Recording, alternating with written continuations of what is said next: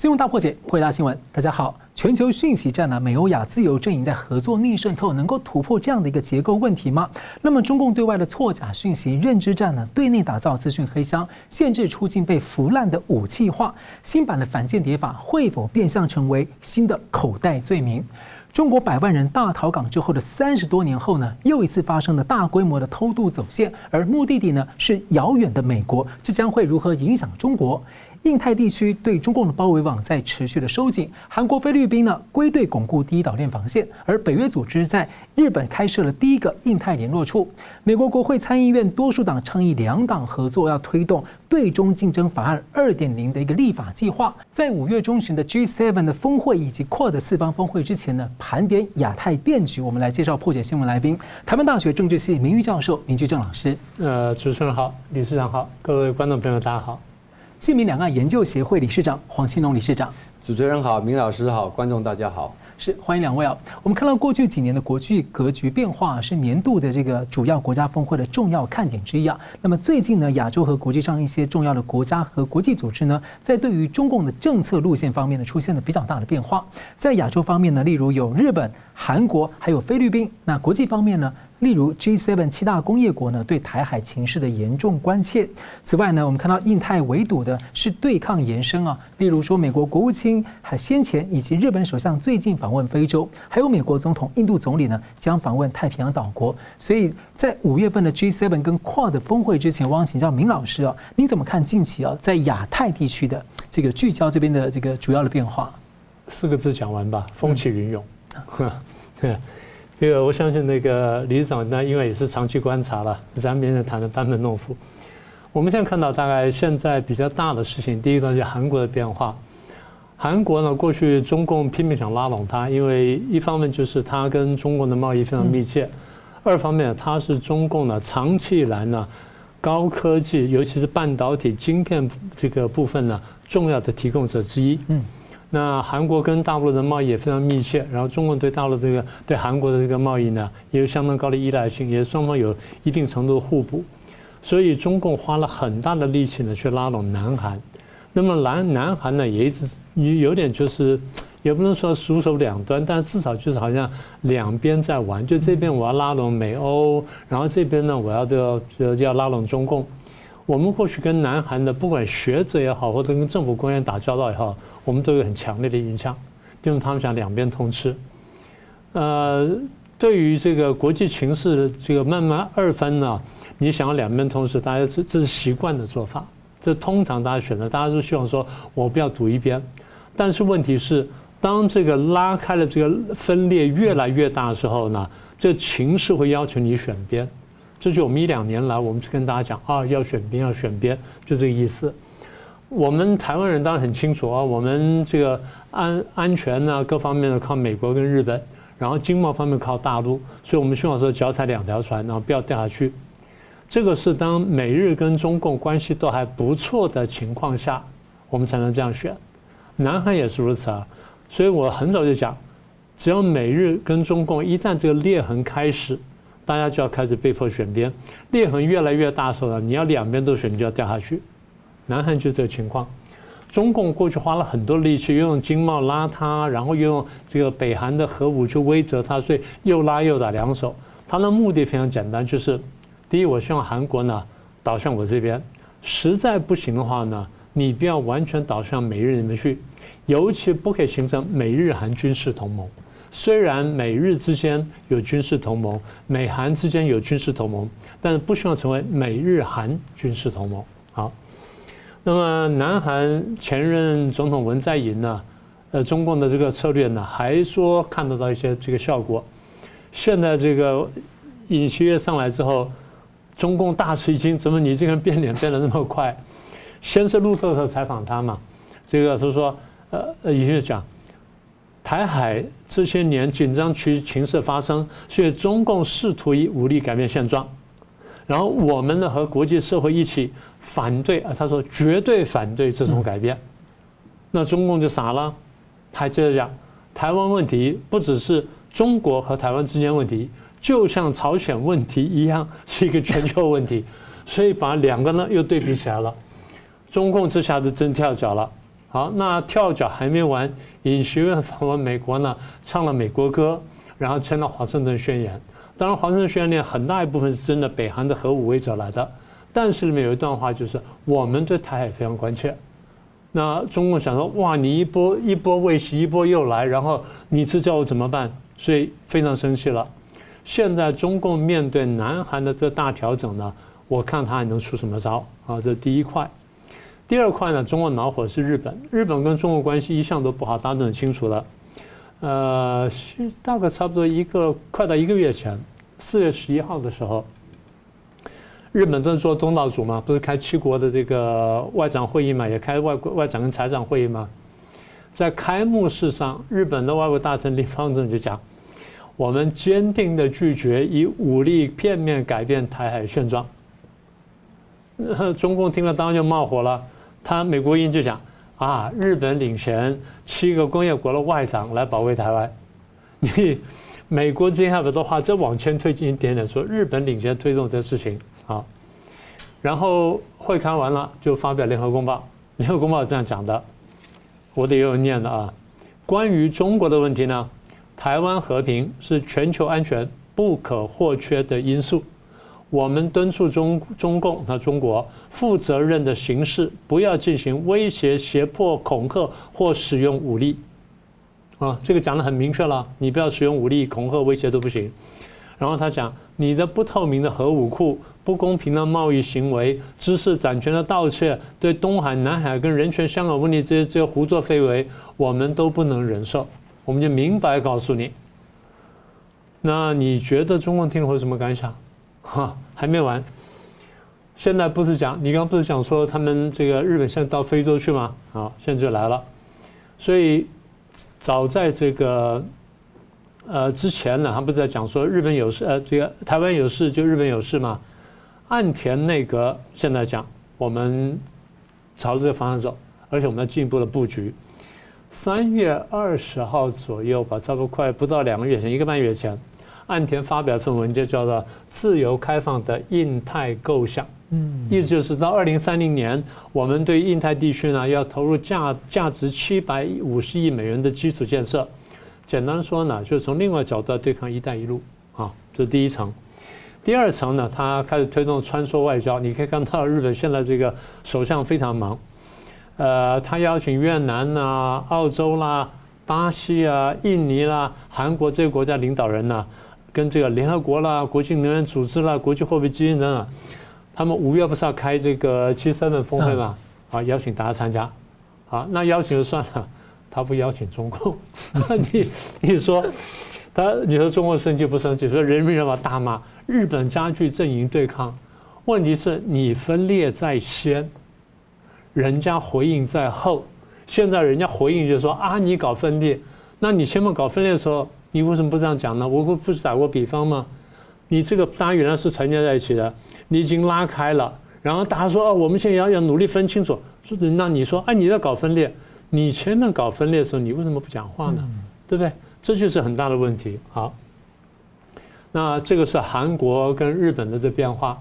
再来就是菲律宾，菲律宾我们前面讲了，在杜特地时代呢，呃，跟中共关系看起来比较好，然后比较反美，比较呛美国。呃，川普拿他也没什么办法。好了，那现在换了这个马可仕了，小马可仕，小马可仕上来呢，中共其实不太聪明，我觉得。你记不记得我们前几个月在讲这个国际问题的时候，中共不断的在南海这么骚扰的事情，派什么民兵船啦、啊，什么，然后有两百条船，两百条船包围什么小岛啦，双方对峙等等。对，看起来是啊、哦，我这个呃坚强这个捍卫什么等等。实际上是你没有按照国际的规矩去行事，大家觉得是你荒腔走板。哎，逼着这个菲国两国两届政府一直在抗议。简单说就是中共最近的行为把南韩跟菲律宾都逼走了。嗯，简单说就是这样子。所以，好了，那菲律宾马可是访问访问美国了，然后最后呢发表宣言里面，呃，这记者会上面也讲说，我们也是捍卫台海，我们也对台海非常关切。那么也就是你看到这个国际形势，尤尤其亚太这一块呢，这变化非常明显。那么再补充一点，就是你看到最近大家从去年呃秋冬以后到现在一段时间呢，亚太地区军事演习哈，我光数几个大的就好了。美国跟日本有军事演习，嗯，美国跟南海有军事演习，美国跟印度、菲律宾有军事演习，美国跟菲律宾有军事演习，而美菲的军事演习离台湾比较近，嗯，呃，这点大家都注意到了，所以这就你刚刚讲了，第一岛链呢已经串起来，而且还往下延伸了。原来第一岛岛链呢，它可以走到那边，可以不走到那边。现在是你逼到菲律宾必须跳进来，好，那延伸到那里了。那么也就是，那有人说啊，这是一个亚太小北约，不是的。北约是一个单一的一个团体，任何国家被打视为对北约全体成员国的攻击。但是这些呢是美日美韩美菲单独的双边条约，所以没有构成一个单一的东西，所以不能叫做亚太这个小北约。但是还能叫做什么呢？美国对于中共在亚太地区的围堵圈是大大加强了。嗯，是。那同样问题也请教这个在两大峰会之前的局势啊，这个理事长怎么看呢？对，呃，刚刚明老师的分析当中啊，我认为最关键是韩国的转变啊。有一句话说啊，人间没有无缘无故的爱啊，国家也一样哈，它都有原因的啊。韩国过去啊，那么呃认为啊，中国啊是韩国要面对北韩问题啊不可或缺的一个外部因素啊。当然美国很重要，可是中国也扮演相当重要的角色。他对中国有期待，特别是在文在寅政府的时候，他积极的要继续这个追随他的前辈啊，这个金大中的这个阳光政策。但是呢，几年下来之后啊，完全没有办法改变这个呃北韩的核武的发展。那韩国坦白说，他已经清楚地认识到，在这个问题上，其实中国是在这个呃欺骗韩国啊，这一点他已经完全清楚了哈。那么第二个还有一个很重要的原因，是因为啊，韩国的经济跟中国的关系啊，事实上，刚明老师也提到，过去他很依赖他，可是呢，这个经济在萨德事件之后所形成的所谓限韩令，让这个中韩关系啊，以限韩令为起点，再加上后来美中的贸易脱钩，还有全球经济的形势的转变啊，结果韩国原来每年可以从中韩贸易得到大量的顺差，现在出现逆差，也就是说，变成韩国对中国市场的依赖降低了啊，降低了。那第三个我认为非常重要是韩国社会民情的转变，一项民意调查显示，韩国二十到三十九岁的。人民啊，对中国的反感度高达九成一，哇，几乎是全世界最高的。这个数字还高于对北韩的反感，那当然更高于对日本的反感啊。这是文在寅政府，我相信他这些都看到了啊。好，但是这一波的一个刚刚提到的日本、呃韩国跟这个呃菲律宾的这样的一个转变啊，当然你看得出来是因为它政党轮替的，嗯啊选举的关系，这是民主机制啊。那当中我认为有一个外部因素啊。是不能忽略掉的。什么因素呢？一个是乌克兰的战争，因为乌克兰战争，中国态度非常的暧昧啊。那么这个让大家看到了中国的嘛。而乌克兰战争当中，立刻浮现的一个全球焦点就是台湾、台海的问题。而台海的问题在去年八月，佩洛西访问台湾的时候，中国搞了一个对台湾的封岛演习。这个封岛演习，坦白说，是直接促使了在。这个他所谓的中国四海周边呐的这些国家哈，有非常高的警觉性。我们看到菲律宾原来对于要不要增加美国的军事基地是有保留的，是结果因为这个演习之后就立刻答应的。日本原来对于美军驻在琉球的军事基地是有保留的，但现在呢，不但是琉球军事基地存在，而且为了因应将来可能台海冲突。他甚至把它扩大到南西诸岛，都不断的在靠近台湾地方去建立军事基地啊，这是一个很明显的，这是去年的八月对台的封岛演习所形成的一个连锁的一个效应啊。好，那当然了，我们的确哈，最近看到这个尹锡悦跟这个拜登，拜登又提到当年五零年代的时候，美韩的一个这个安全条约啊。然后另外，他跟这个小马可斯见面谈的是一九五三年的美菲哈协防条约哈，这个都还有效哦。但是呢，它时间是回到五零年代啊，各位，五零年代是什么呢？五零年代就是冷战的时期的开始啊。所以人家说现在是一个呃新冷战哈。如果从这一次美韩跟美菲领导人会面所发表的声明当中，真的是有嗅到这样的一个味道了哈。好，但是呢，我觉得谈到这里啊。我们就要留意到一个地方，就是说，今天如果是呃不过一年的时间，才一年的时间，整个中国东边的局势已经发生这么大的一个变化，而这当中啊，台湾当然是非常重要的角色，甚至是很多国家用来对于他们关注中国对外侵略威胁的一个指标。是，因此呢，台湾今年的选举，二零二四的选举，绝对是举目举世所瞩目的。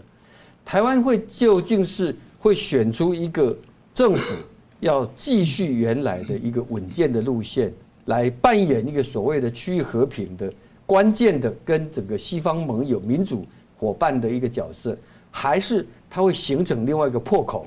这个破口的话，那么对于亚太地区、对台海、对全世界来讲，都会是一个大的局势。这一点呢，我觉得我们必须从最近的。这个东亚的局势的变化当中，来看出台湾这场选举的重要性。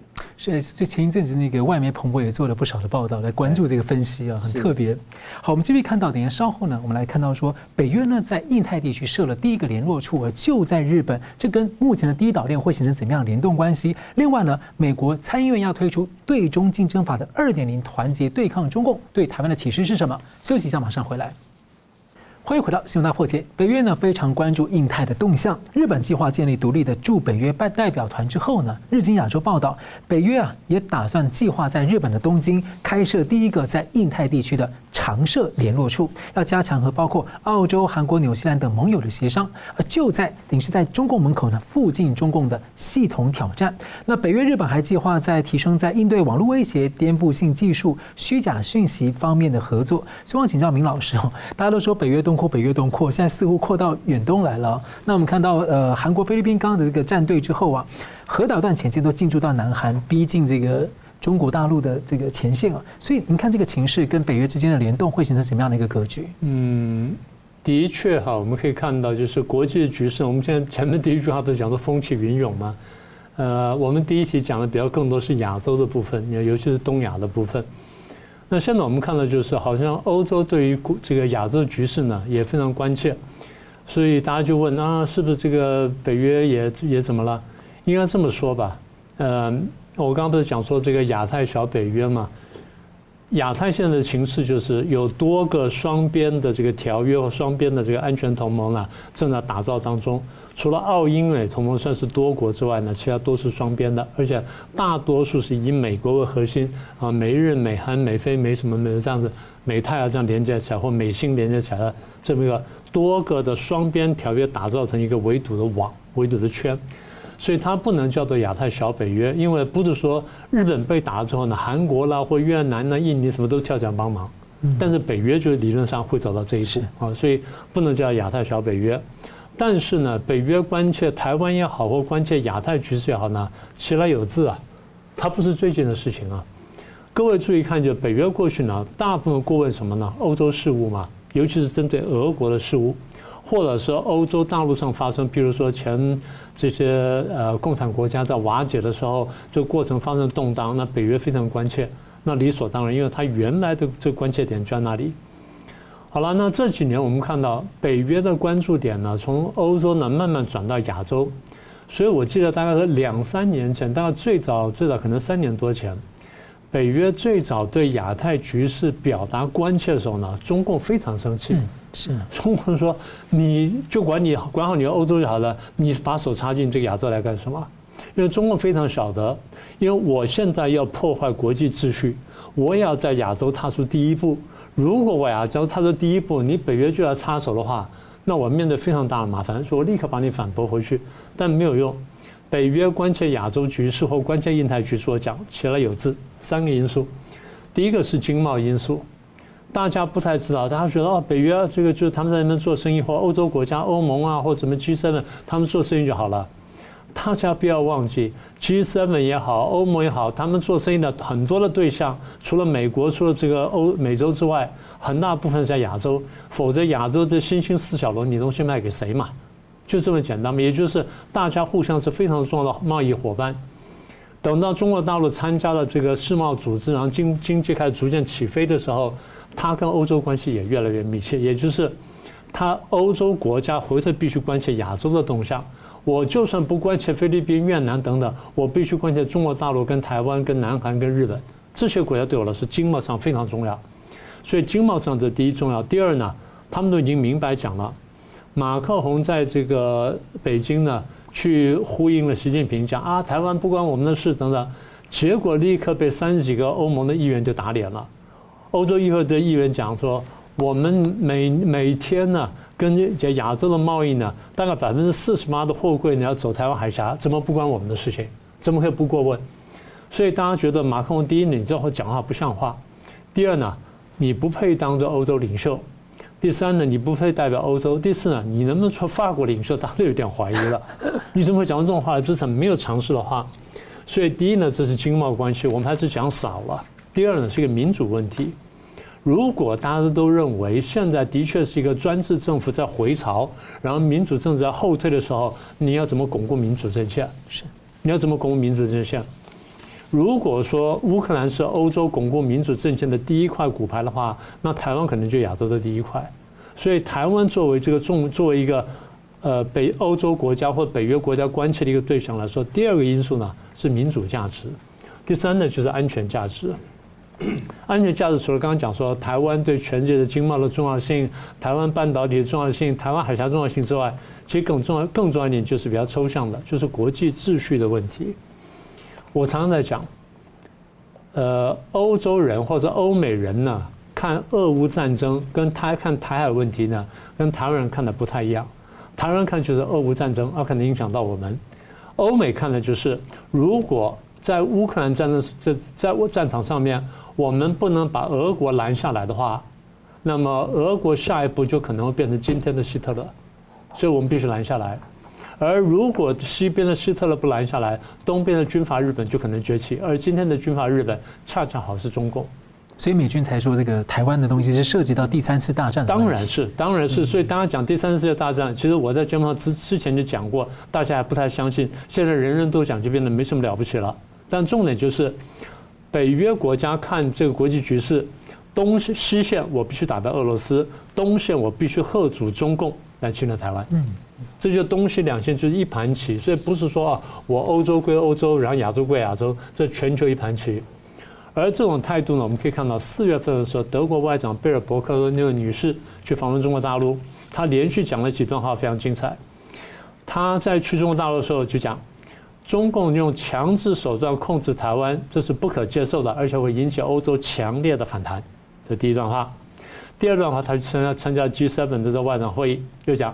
台湾问题呢？这个如果违反了国际法，那么德国不能为了跟中国的经贸利益而视而不见。啊，这第二段话。第三段话，他回国了，然后跟这个联邦众议院呢去去答询。他讲中共对内镇压，对外咄咄逼人，其中有些内容呢不是一般的令人震惊啊，他是没有说令人发指。所以他讲他的结论就是。北京成为一个系统性的对手，或是一个体系的对手，不是一般的竞争对手。他说，台海的问题如果军事的这个方面升级的话呢，那是个世界的恐怖场景。那类似的话呢，我们上次提到，在这个欧盟开会的时候，邀请了这个外交政策负责人博瑞利呢去讲。博瑞利是讲，我们是不是应该让这欧洲的舰队呢去巡航这个台湾海峡？这话讲的就非常明确了。所以我们把刚才前面第一题，就是亚太的这变局，跟现在北约或者欧盟啊，或者欧洲国家呢对亚太的关切，我们接下来看到，我们看到一个什么事情呢？它就是一盘棋，嗯，它就是一盘棋。所以我刚刚讲西线跟东线，不是说啊那边不管这边，这边不管那边。所以我很早就讲，乌克兰战争攸关台湾，因为乌克兰很快被打败的话，中共就立刻打台湾了。我们必须看见这一点。好，我们在说什么呢？我们说的就是，我们这两年来的全球围攻的态势呢，正在逐步形成，也逐步强化当中。下一步我们要观察什么？观察两件事情：第一，四方会谈；第二，观察三国同盟会不会实体化，会不会军事化，会不会扩大化，尤其是四方会谈。嗯。我们现在看到这个美国参议院呢，多数党倡议要跨党派的推动一个对中竞争法二点零的立法计划，在五大面向啊对抗二十一世纪最大的挑战——中国共产党，并阻止呢中共挑起对台湾的任何冲突。那美国几年来最近呢是大幅的使用啊增加使用外国代理人法案呢，例如来打击中共的海外秘密警察站，还有认知作战渗透跟跨境镇压，不少国家都在这个检讨相关的法律啊。而在最前线的台湾，过去几年我们也看到在民主防卫啊、反红色渗透一些立法都有在努力。不过呢，我们大家很关注的这种境外势力的代理人法的草案、境外势力影响的透明法草案呢，就进度是步履蹒跚啊。而对于中共间谍的处罚呢，屡屡呢被批评太轻了。所以，我想请教黄理事长，您怎么看美国这个立法计划？再来就是说，呃，这样的态势，您觉得对台湾呢有什么样的借鉴？是这个这个法案哈，是由啊这个民主党的参议院的领袖啊，这个 Chuck Schumer 啊，他来提出来的哈。那值得关注的地方啊，一个原因是因为民主党是美国现在执政党啊，而且民主党在参议院是多数啊，就表示说啊，这个方案的提出啊，那么是非常有可能会完成立法哈。那我们先来看一下哈，就是说这个法的所谓的五大方面的对抗中国哈，对抗中共啊，它是包括哪一些的部分啊？第一个啊是第一个重点的话是要限制中共呢获得尖端的技术啊。那么这个是对应到去年啊，这个美国啊两院两会两院通过了这个晶片法。之后，晶片法的威力我们都已经看到了嘛，哈，那这个等于是要把晶片法为基础延伸到其他的领域来啊。那么第二个呢是要限制美国的资金对中国的投资啊。我们知道在前一波，美国已经开始限制中国对美国的投资，嗯，对，但现在要进一步限制美国对中国的投资，因为美国包括很多。这个呃教师的这个呃退休金资金啊等等这一些，他们有些到中国去投资，在早些年的时候有很好的获益啊，所以也成为华尔街啊非常乐意去推荐的。可是呢，这些资金呢后来被调查出来，很多变成投资到中国的军科方面的一个发展，反过头来危害到美国的国安。好，现在他要去把它防，要把它限制哦。第三个领域要侧重于关键技术的国内新投资，这就是说，因为。这些企业它要发展，你现在限制它去美国、去中国投资，那你在中美国的投资要增加。其实我们的台积电到美国设处也跟这个概念是有关的哦。那么第四个是要针对“一带一路”中国的这个全球的这个所谓“一带一路”有关于基础设施的投资，要提供美国的一个替代的方案，这是一个全球的视野啊。那么当然最后关键在台湾了哈。好，我想呃这个法案哈，在这个时候来提出来哈。我认为它有两点非常特殊的一个背景，应该要了解啊。我们看它主要这个内容哈，其实它跟这个由啊这个呃共和党所主控的这个众议院哈所成立的中国特别行动委员会啊，它有相当的一个对照性。嗯啊，因为当时。我们知道这个呃麦卡锡呃众议院的这个议长啊，在成立竞选的时候，他就有说他当选的议长，他要成立在众院成立一个中国的特别委员会。这委员会我前不久大家还记得，他也来台湾派了他们也来台湾访问。另外，他们还在国会做了一个兵推啊，大家都还记得。同时呢，他早在这个这个这一次众议院呃共和党呃这个参议院之前哈。他们就已经提出来要限制美国资金去中国投资啊，所以你等于说啊，这是事实上是一个两党啊在拼什么呢？在拼对中国的一个限制跟对抗啊。那么呃，这里头让你会嗅到有这个选举的味道。这个选举的味道就是因为二零二四的共美这个呃两党的这个初选快要开始了哈。初选的同时啊，也是两党在竞赛，叫什么呢？叫做民意的争夺战。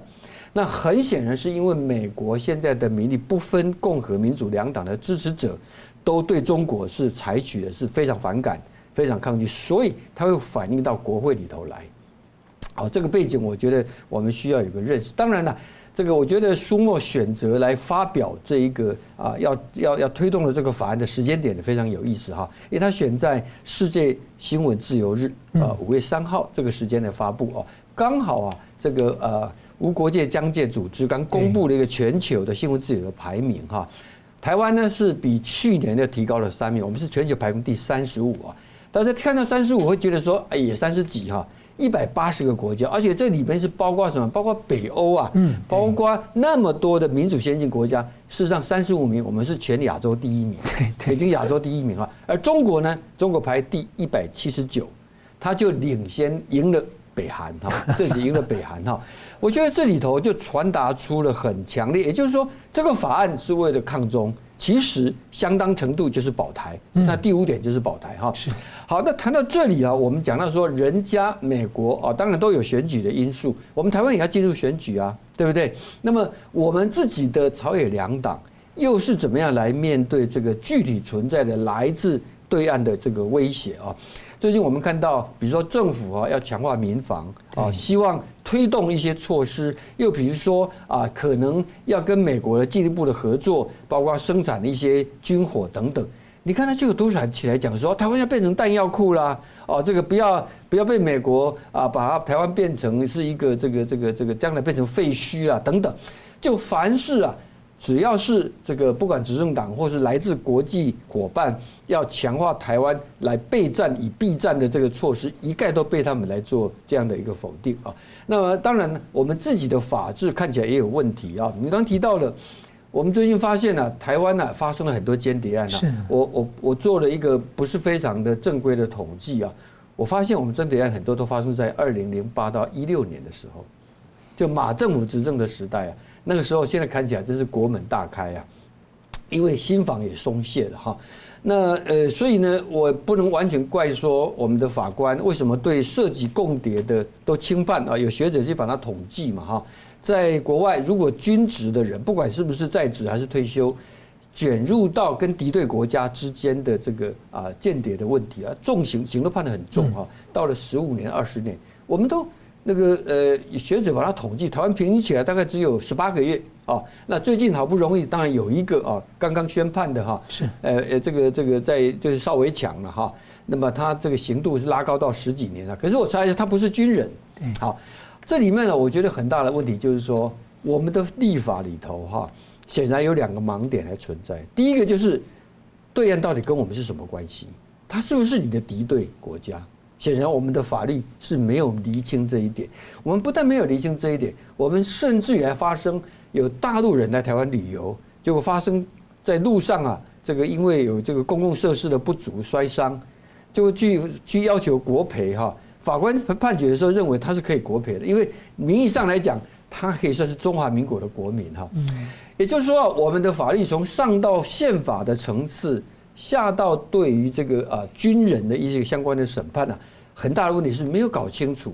今天你的威胁，你的国安威胁，要要要把你整个的做最大的，甚至说可能要武力来攻击的对方，到底是你的敌人呢？这个我觉得我们的司法界跟。啊，相关的领域应该好好来探讨。我觉得很有意思，是南韩最近就在讨论他们的间谍法的问题，认为说那个以前他们针对北韩嘛，对，认为对这个间谍的问题应该要扩大到非敌国家的力量。我在想他是不是有点想要把中共纳进来，但这不好明说。对 对对，是。好了，我们休息一下，马上回来。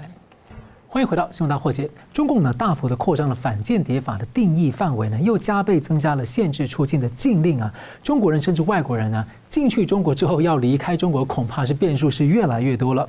不过呢，中国年近年是大批的出走，先前是有钱人润出国，而近期焦点呢是更多的阶层走线偷渡，尤其从拉丁的中南美洲呢冒着生命危险入境美国。那这说明什么呢？那回顾呢中国的近代史上最大的走线呢，也许其中之一就是当年的大逃港潮啊。从一九五七年起有三十年时间呢，四大波累计超过一百万人成功出逃到。香港啊，形塑了香港的狮子山精神，而也迫使呢，当年习仲勋、邓小平啊，在经济上呢，逐渐的改革开放。那如今呢，大陆有钱人润出中国的时候呢，国安法下的香港已经不是他们的好选项了。所以，我想请教黄理事长，您怎么解读这个中国人当今的走线潮？我最近写了一篇文章哈，这个标题啊，就用四个字来形容中国的现状，叫做“乱邦不居啊，为邦不入”，啊，就这八个字哈。那刚刚讲到的偷渡潮哈，这个问题啊，就是标准的乱邦不居，嗯啊，乱邦不居啊。我们讲到偷渡潮啊，台湾呐，我想台湾我们的年年纪稍微大一点的观众朋友会有印象，大概在八零年代九零年代的时候啊，当时还记得有闽丝鱼啊，有好几波啊，那个走私啊要进来的哈，那个很多都是偷渡客啊，那也曾经发生过不幸的意外嘛哈。那么在美国哈也发生过这样的事情，但是呢，美国大概在一九九三年呐。它有一个叫做呃，我呃呃金色冒险号哦，当年呢，它在纽约外海，那么因为它载了两百多位偷渡客，后来当中就有人呃沉船死亡哈。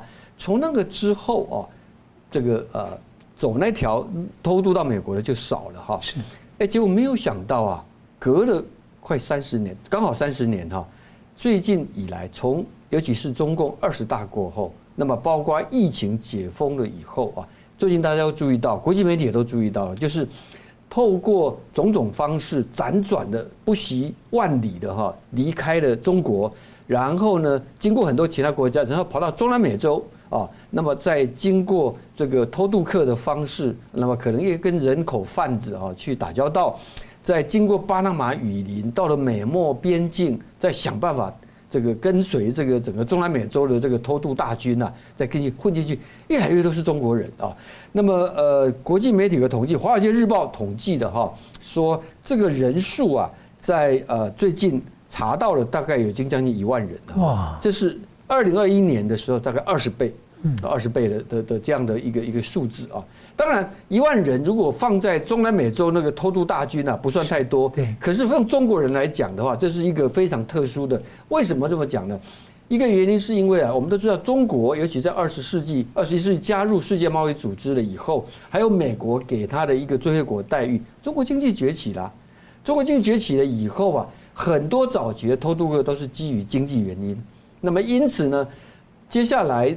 中国人大量到美国，通常是留学或者移民啊。那么用偷渡的方式去的是少见的了哈，尤其是最多零星的，不会有集体的。现在居然又在出现的啊。那么这样的一个出现，尤其更吊诡的是，我们看到美国哈，其实这几年美国对亚洲人，特别是包括对华人在内，其实并不友善啊，因为。有很多原因哈，有包括经济的原因啊，川普时代所带动的等等。美国也越来因为中共的关系而对华人不是像过去那样子的友善。所以看一些国会议员都要强调说，我们是跟中共竞争，不是跟华人，不是跟中国人竞争。要提醒大家，没有，但社会大众不见得。我想就是说，我的意思说，美国社会对所谓的来自东方的移民哈提防，其实是没有以前那么友善的。但就算是这样子。他们还是去的，而且你要知道，中国的大外宣呐，对，不是天天在宣传了美国水深火热吗？是，对不对？那个这个这个呃贫富差距啦，还有治安啦等等哈，然后中国多好啊，东升西降哈，哎，结果呢还那么多中国人，居然这个时候要要离开他们政府所宣传的这个所谓的美丽的祖国，而要到一个水深火热的美国去啊，这反映什么问题？这反映问题就是说。中共现在内部啊是外强中干哈，也就是说啊，它表面上你说它第一季的 GDP 啊说还有四点五哈，这个稍微知道中国市场行情都知道它绝对是假的，而这样的假呢，中国现在政府反正啊就一不做二不休，干脆现在就不准国际上的这一些啊这个这个这个顾问公司啦，什么样的智库啦，去拿到中国政府的这个资讯，这个资讯讲很多都是资讯。呃，金融的、经济的哈，这是很多跨国企业作为到中国投资很重要的判准哈。好，所以呢，第一个，我想他已经很清楚的反映到了，是因为经济上已经出了大问题哦，所以这是第一波这样的人哈。当然里头也不排除有些人是受不了三年的疫情期间的这个官风啊，好不容易有机会有个窗口，赶快溜啊。那这当然很多有钱人的出来，那更不在话下了哈。好，这个叫乱邦不居啊。现在讲为邦不入啊，就是啊，大家注意到最近有，越来越多人注意到这个呃，进到中国去一不小心呐，就被抓了啊。你看这个复查 啊，这个我们也都认识他了哈。他出版啊，他就是一个出版人哈。复查这个事件呢，让大家会想起当年的这个铜锣湾书店在香港，几乎是一模一样的哈。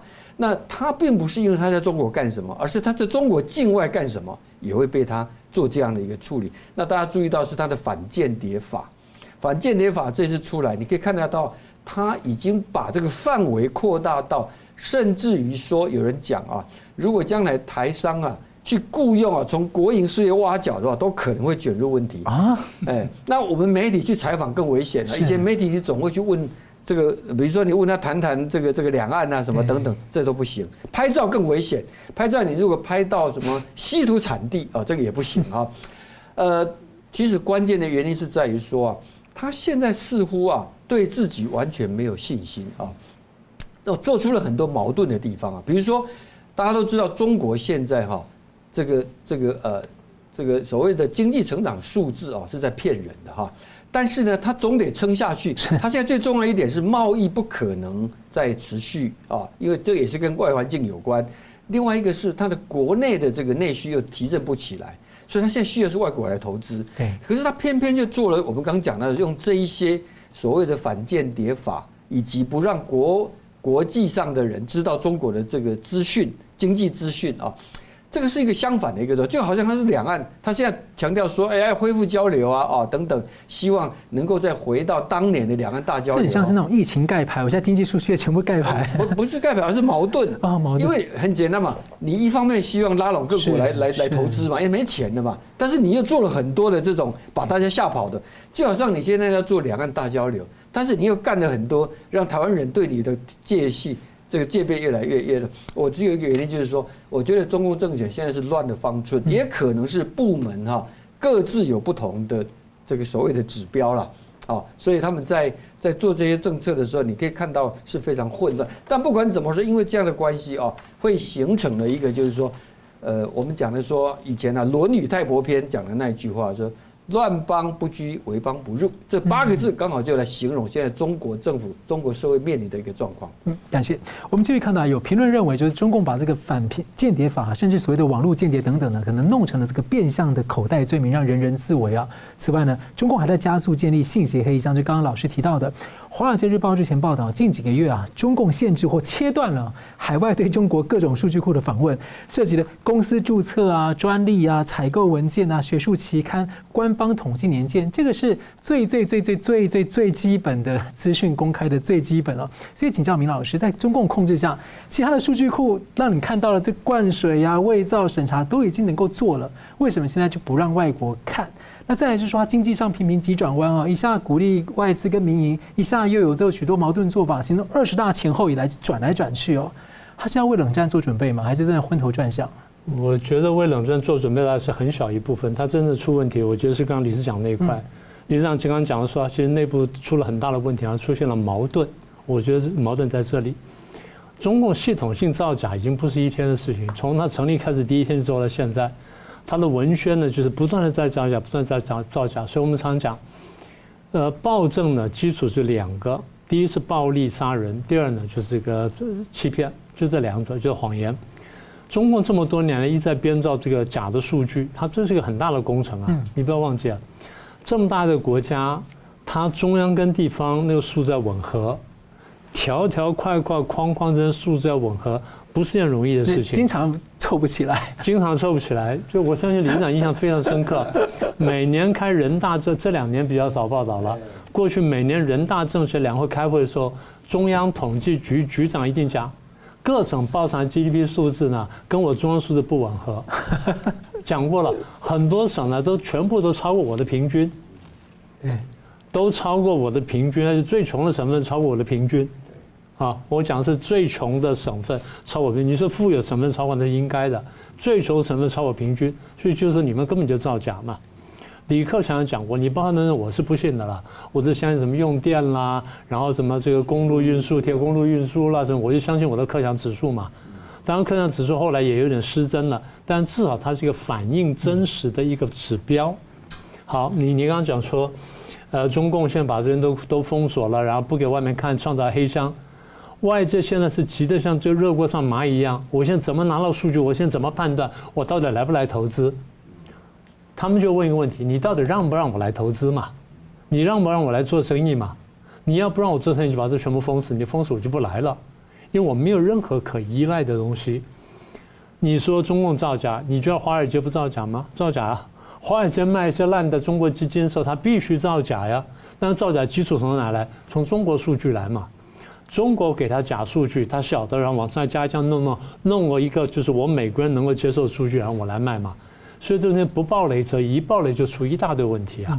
每次都是这样子啊。所以他们现在才要求说要进行审计啊。所以他现在才要求审计，说你中资的什么上市时我必须审计，要通过我的审计会计这制度之后我才接受。那现在很多就退下市了嘛，那晓得过不了嘛，他宁可转到香港去。我们就举举一个具体的例子啊，刚刚讲是比较抽象的。浙江、江苏两省的经济算是比较好的。现在我们看到最新的一个数据，就是这个前几个月的数据。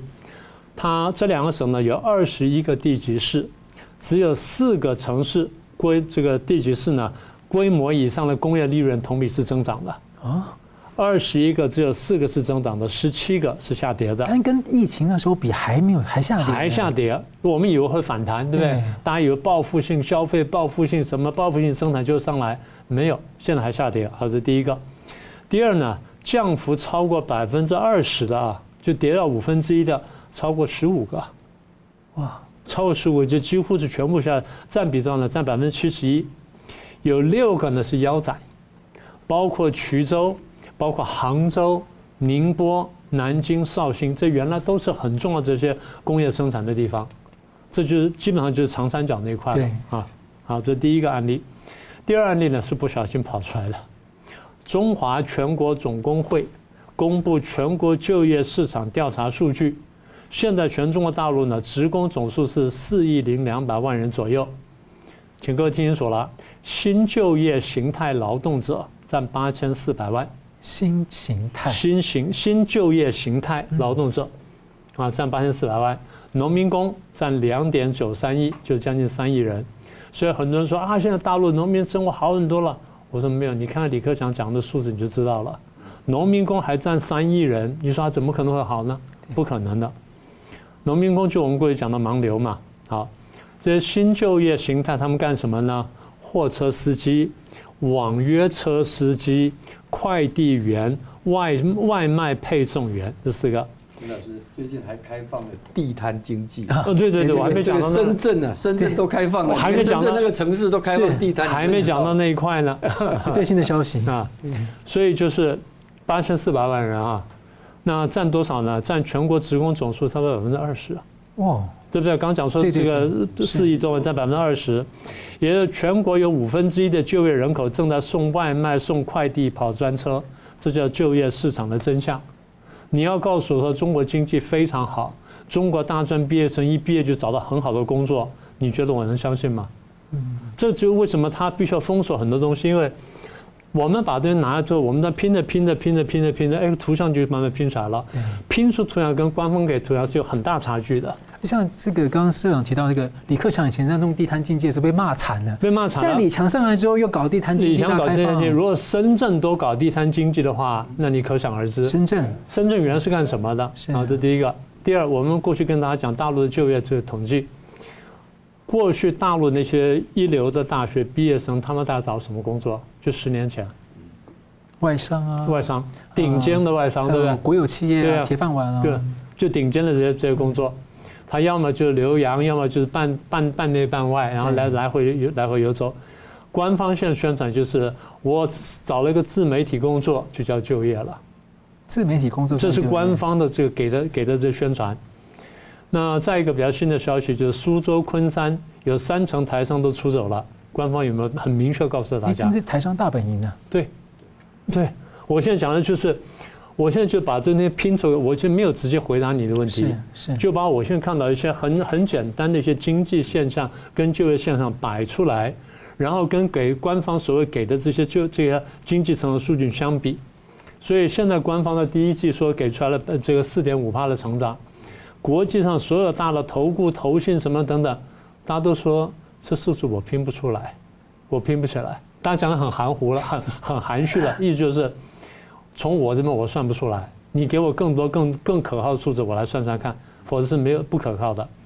那么也就是他为什么做这件事情呢？我觉得最大问题是经济差到不能想象地步，这才是真正的问题。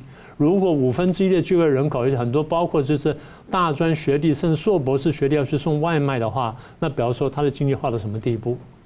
那经济化到什么地步？我们从另外一个角度来看，通货紧缩，通货紧缩，通货紧缩。这才是真正的问题。你如果把这数据拼起来的话，你就晓得中国大陆通货紧缩呢，到了非常严重的地步。那么也就是你刚刚问的啊，他为什么切断呢？他创造黑箱，因为他怕你看见他中经济开始大幅萎缩，进入通货紧缩的这个真相了。那如果有经济衰退之后的话，的这个系统的金融系统里面的风险可能就会爆炸，是，就是很危险。对。好了，我们非常感谢两位来宾精辟的分析啊。那最后呢，我们请两位给我一分钟来总结今天的讨论。先请明老师。好，那么讲到这些现象呢，我们在外面人能做什么呢？我们可以讲清真相。那问题怎么讲？第一，现在在欧美呢推出一个新的这个民间推出新的运动，叫对大陆的防火墙进行拆墙运动。之前是大翻译，现在直接拆拆墙运动，也就是大家晓得，因为这个防火墙呢堵塞了真正讯息流通，一旦讯息不流通的时候，中共会不断的欺骗世人，所以我们要把它这个这个谎言揭穿。这第一个。第二呢，在这个美国的 CSI CSIS 呢这个智库呢建立一个新的一个网站，叫解读中国。嗯，他把中国大陆一些官方的文献什么等等呢，中英文对照呢发布出来，让大家可以外界人可以比较清楚看到说中共是怎么宣传的，然后他们对你讲什么，对我们讲什么。这伯明提醒说，他的双线的宣传是要对照。对的，好，这第二个，第三呢，就是你刚刚讲的大翻译运动。我觉得大翻译运动呢，当时开始针对俄乌战争当中中共的假宣传。但是这件事情，如果我们现在继续下去啊，结合前面两个事情的话，对于我们讲清真相、了解中共的这真实面貌呢，会有很大的帮助的。嗯，黄理事长，好，这个呃，我觉得接下来一段时间哈，全世界会非常非常关注台湾的接下来的总统大选啊。前面我们讲过哈，因为这个时间刚好又跟美国的大选啊有衔接。